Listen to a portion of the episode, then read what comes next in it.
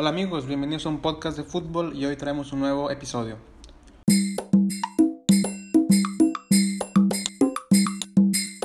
Hola amigos, ¿cómo les va? Les habla su amigo Chelo. Gracias por escucharnos en un nuevo episodio de un podcast de fútbol y gracias por todo el apoyo recibido durante el transcurso de este proyecto. En esta ocasión nos alejamos del fútbol europeo para conocer la historia de un club argentino. Normalmente las historias que platico, los temas, son de fútbol europeo, que, es el fútbol que, que normalmente más sigo, pero eh, en esta ocasión nos alejamos del viejo continente.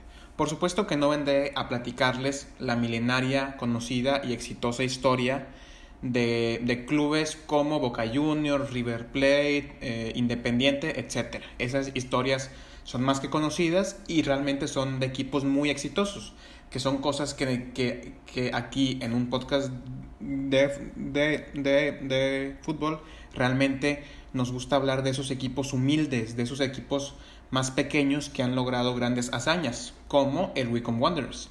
Estas son las historias más emocionantes y más increíbles. Y bueno, ¿de qué equipo voy a hablarles el, el, el día de hoy, esta vez? Hoy hablamos del Defensa y Justicia.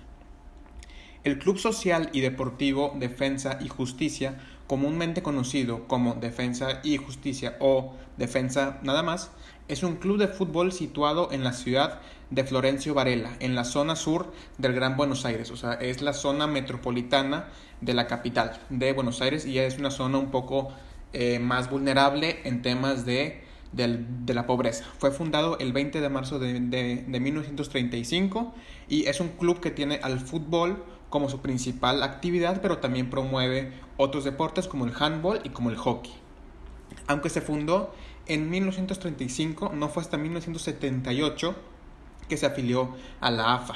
Entonces, durante ese tiempo realmente no compitió en ningún torneo oficial profesional de, de la eh, Asociación del Fútbol Argentino.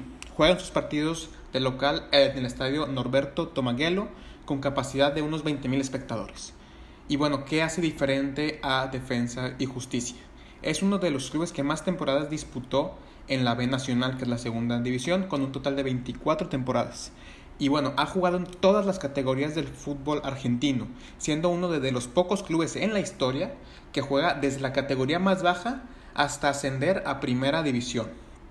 Recordando que se afilió a la AFA en 1978, 40 años más tarde, Saltó desde el barro de primera D hasta los puestos más altos en la primera división. Y desde su llegada, desde su ascenso a la primera división argentina, el rendimiento del club ha sido más que espectacular, logrando clasificarse a competiciones continentales como la Copa Sudamericana y la mítica Copa Libertadores. Y bueno, ahora cómo fue ese camino a la primera división. En la temporada 2013-2014, el Defensa y Justicia queda subcampeón del, de la B Nacional, que es la segunda división, por lo que se ganó un lugar en la primera división por, por primera vez en su larga historia. En, en ese entonces el club era dirigido por Diego Coca, que igual ha pasado por el fútbol mexicano y en la plantilla de esa temporada había varios jugadores que también hemos visto pasar aquí por, por el fútbol azteca, tales como, el, el como el, el, goleador de ese torneo, Juan Martín Lucero, Emanuel Aguilera, Washington Camacho, Brian Fernández y Enrique Triverio. En, en esa primera temporada, en la primera división, fue una temporada complicada, quedan en la posición 18 de 20 clubes pero por temas de la AFA esa temporada no hubo de, descensos. Y luego sigue la segunda temporada, la, la temporada 15-16. Por temas de la AFA también se, se decidió realizar un, un torneo largo con 30 equipos en lugar de 20. Y en dicha temporada el defensa mejoró sus prestaciones y quedó en el lugar 21. Entonces poco a poco empiezan a mejorar. Recordemos que es un club humilde, que nunca había estado en una primera división, por lo que el presupuesto era de los presupuestos más bajos de toda la liga, una plantilla eh, de, muchos jóvenes, de muchos préstamos, de, jugadores que, iban y, venían cada, cada año, cada seis meses, entonces era un club que realmente eh, era un simplemente mantenerse ya era más que un éxito. Y luego hubo un torneo en el 2016, pero fue un torneo corto. Otra vez más cambios de la AFA. Eh, ahora el torneo fueron los mismos 30 equipos, pero divididos en dos grupos de 15. El defensa, y, o sea, este fue, fue un torneo que, que, se jugó más o menos de febrero del, del 2016 a mayo del, del, del, mismo año. Y el defensa queda en el puesto 4 de la zona 2, consiguiendo una histórica clasificación a la Copa Sud Sudamericana del 2017. Recordemos que la Copa Sudamericana ven, ven, vendría siendo más o menos el equivalente a la Europa League en Europa. Y luego tenemos la temporada 2016-2017, que otra vez fue un torneo largo con 30 equipos. El defensa terminó en la décima posición. Entonces vemos que siguen mejorando. Cada, cada temporada siguen mejorando. No hubo ninguna temporada en la que el equipo le fuera peor. Siempre era para mejor. Y en la Sudamericana lo que pasa es que se juegan primero dos fases de como de clasificación y luego ya siguen octavos, cuartos y así. Entonces, en la primera fase eliminan al Sao Paulo, a uno de los equipos más, más importantes de Brasil, pero en la segunda ronda, en la segunda fase, los, los elimina el, el Chapecoense, también club brasileño. Pero como en la, como en la liga local acaban en el décimo puesto, se, se, se clasifican a la Copa Sudamericana del siguiente año. Y luego ya, temporada 17-18, quedan novenos en la liga. Esto es, otra vez pasan a la Sudamericana. Y en esa temporada son novenos en liga y se quedan en cuartos de final. Entonces vemos que repiten en clasificación a un, a un torneo continental y en liga mejoran. O sea, siempre es una mejoría constante con el defensa y justicia. Ahora vamos con la temporada histórica. Temporada 2018-2019 fue un enorme torneo del defensa y justicia. Ese fue el año, fue la temporada que realmente fue la revelación definitiva del club. Si de por sí las cosas les venían saliendo muy bien, a, esa temporada fue, fue, fue, una locura. De forma más que sorpresiva, acaban segundos en la tabla, a solamente cuatro puntos del campeón que fue Racing cuatro puntos. Estuvieron a nada de, de, salir campeones de la primera división argentina. Recordemos que la primera temporada en primera división fue en la 14-15, fue en la temporada 2014-2015 y quedaron segundos solamente cuatro años más tarde. Entonces fue una hazaña increíble y al quedar segundos ya no van a, la, a, las, a las sudamericanas, no, no, no van a la Copa Libertadores, a la competición más prestigiosa del continente sudamericano. Entonces, al ser segundos, acaban por arriba de Boca Juniors, de River Plate y de Independiente y otros equipos más. Los equipos que al principio, bueno, que son considerados como los grandes equipos de Argentina con más ganadores, etc. Entonces, solamente cuatro años después de subir a la primera edición por primera vez en su historia, se quedaron prácticamente a nada de alzarse como campeones de Argentina. Luego vamos a la, siguiente temporada, a la temporada 2019-2020. Quedan sextos, ojo. Claro, ser segundos solo lo puedes mejorar con ser campeón. Entonces es, es como si me cuentas un poco sobre, sobre, el, sobre el, el Leicester City, que, que, que salen campeones. No lo van a repetir. O sea, es muy difícil que lo repitan pero el éxito ha seguido, se siguen manteniendo y hoy en día son un, son un equipo que realmente compite contra cualquier club del, de Inglaterra. Entonces, si el año pasado fueron, fueron subcampeones, no lo iban a repetir, era muy difícil, pero bueno, quedan sextos, que realmente es una posición más que meritoria, o sea, no es, no es nada, no, pues em, empeoraron, para nada. ¿Por qué? Porque, porque el verdadero éxito llegó en la Copa Sudamericana. ¿Por qué? Porque sortean la segunda fase, fueron avanzando y eliminan al Vasco de Gama en octavos, al Bahía en cuartos, al, al mm, Coquimbo Unido en semifinales y llegan a la final de la Copa Sudamericana contra el Lanús, contra otro equipo argentino. Y precisamente esa final se jugó hace unos pocos días, el 23 de enero del 2021. Si alguien quiere ver el resumen, véalo, vale la pena.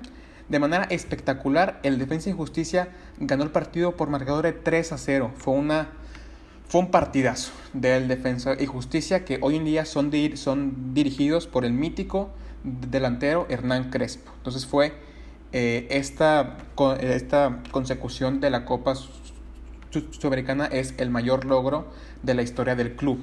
Recordemos, hace tan solo 6 años, 7 años, que empezaron a jugar en la primera división. Siguen siendo uno de los presupuestos más bajos de toda la liga. O sea, esta hazaña para mí, claro, no me declaro un experto ni un total conocedor del, del, fútbol eh, eh, argentino ni de, ni, de, ni, de, ni de Sudamérica, pero hablando con amigos que sí lo son, me dicen que esto del, del, del defensa ha sido una, una sorpresa enorme. O sea, es que simplemente que sea la primera vez que juegas en la primera edición en tu historia y que estés y que cuatro años más tarde estuviste a nada de, de, salir campeón y más si, si, siendo un torneo largo que no es nada fácil porque aquí porque ese es, o sea, si es en el formato corto tipo el de México pues se presta más a que a, que un equipo acabe octavo o, o onceavo, 12, y que en liguilla salga campeón. Pero esta vez no, fue un torneo largo de 30 partidos y se quedan a 4 puntos solamente de ser campeones. Pero hace pocos días se alzan, se alzan con la Copa Sudamericana. Es un logro impresionante y una sorpresa increíble. Y bueno, ¿cuáles son un poco las claves del éxito?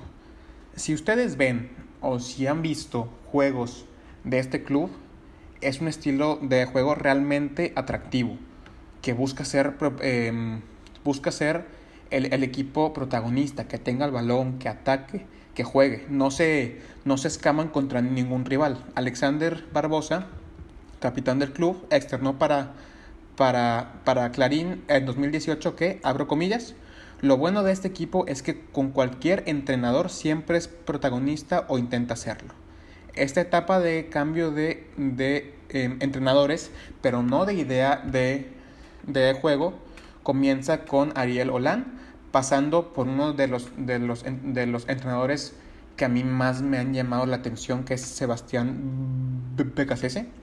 Después con Juan Pablo Bogboda, vuelve Becasese y ahora con Hernán Crespo. Entonces, la clave de esto ha sido que aunque cambien de entrenador, realmente se mantiene la misma ideología, se mantiene la misma forma de juego. Porque tú como equipo, si, si llega cierto entrenador con cierta mentalidad defensiva y se va, y luego viene otro que pregona más lo ofensivo, pero, pero, pero luego lo cambias y luego viene otro, entonces realmente, ¿cuál es la, o sea, ¿cuál es la identidad de, de, de tu club? Entonces, lo que hace muy bien este equipo es que buscan entrenadores que se adapten o que pregonen el estilo de juego que, ellos quieren jugar. No tiene sentido que el equipo quiera jugar a algo y que contraten a un entrenador que realmente juega al opuesto. Entonces, también es mucho mérito eh, en parte de, la, de, los, de las personas que no se ven mucho, que es toda la parte administrativa, finanzas del club, porque es un excelente manejo a nivel de, de dirección deportiva, de inteligencia deportiva y de todo eso que, que, tal vez no vemos, que tal vez es algo que, que no se da muy, demasiado a conocer, pero todo eso es súper importante en un club de fútbol y más en este caso con el, con el Defensa y Justicia.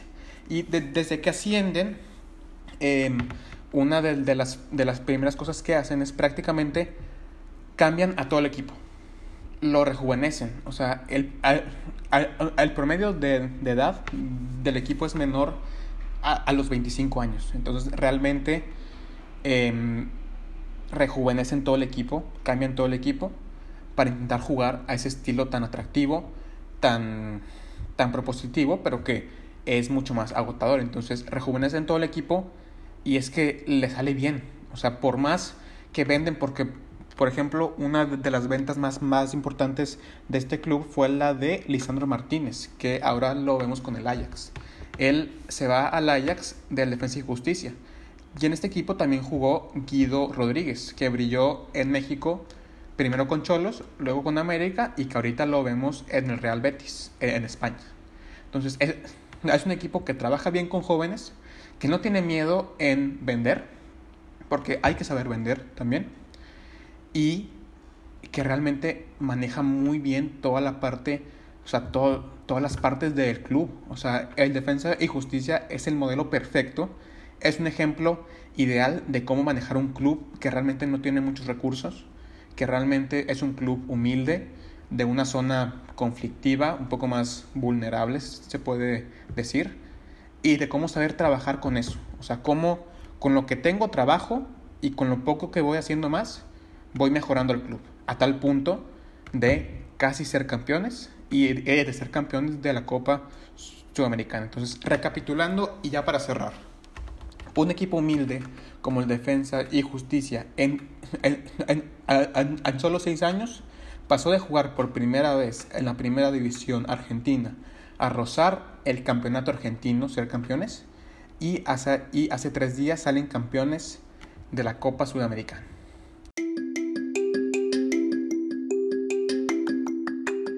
Y bueno, hasta aquí el capítulo del día de hoy. De nuevo cuenta, muchas, muchas gracias por escucharme y por su apoyo. Sin ustedes del otro lado esto no, no sería posible, así que muchas gracias. Recuerden que nos pueden escuchar tanto en Spotify como en Apple Podcast, como en Google Podcast, Anchor.fm y en Instagram hasta un link de Linktree que ahí les da todas las opciones de, de este medio. En, en Instagram estamos como arroba un podcast de, de, fútbol, no tiene ciencia. Y yo estoy como arroba chelogzm, tanto en Instagram como en Twitter. La comunicación está abierta para cualquier tipo de pregunta, tip, comentario, queja, sugerencia, lo, lo que sea. Y les recuerdo, tenemos otra entrevista el viernes. De hecho, hoy la voy a grabar y se publica el viernes. Es hablando de... Eh, para, para ver si alguien atina. Vamos a hablar con una persona que es aficionado de un club de la Bundesliga que realmente está rindiendo muy por arriba de sus, de sus expectativas y es un club que, como dirían los de España, que mola mucho. Es un club muy, muy molón, muy, muy chingón, por ejemplo. Es, es un club muy, muy interesante, pero bueno, sin más que agregar, nos vemos el viernes con esa entrevista.